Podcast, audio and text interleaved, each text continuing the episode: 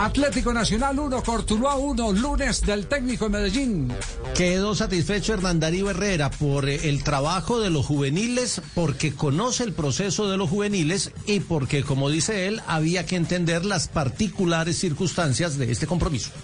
Nosotros hoy teníamos una emergencia, ¿no? Una emergencia. Yo estos jugadores los conozco todos de la menores porque soy de la menores también, trabajé en la menores y hay que felicitar a todos los entrenadores que estamos allá y hoy se ve el trabajo, ¿cierto? Entonces, lateral derecho sí hemos tenido eh, esa preocupación. Estamos buscando, estamos buscando un lateral derecho. Sé que lo vamos a encontrar. Allá hay varios, hay varios que de pronto hoy no vinieron, ¿cierto? Entonces esperamos darle la oportunidad en algún momento mientras que estemos trabajando, ¿cierto? Porque lo que dice Mejía es que este equipo se preparó en dos días, en dos días nomás, porque nosotros teníamos el, equipo grande apenas entró hace dos días Mejía, ¿cierto? Y ustedes vieron a Jason Guzmán, ya no me daba más, no me daba más, entonces entró dos jóvenes que los conozco, que tienen mucho talento, lo que es Tata y, lo que es Kevin Parra, entonces eso, eso lo anima mucho para seguir adelante y ellos demostraron que también en algún momento puede ser titulares de Nacional.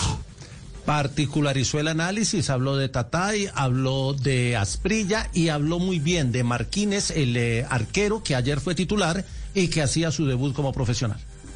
Ah, Luis, Martínez, hace dos o tres años lo, tenemos en Nacional, jugador de buena talla, muchas condiciones. Esta presentación de hoy se me pareció a la de Kevin Mier, ¿cierto? Contra Olimpia. Hoy, hoy hizo un buen partido, desafortunadamente pues para él, o no para él porque vino un error compartido y, yo creo que ahí nos costó el, empate, pero yo creo que uno se siente contento con el rendimiento de, de y esperamos con estos dos arqueros seguir y que Nacional esté seguro.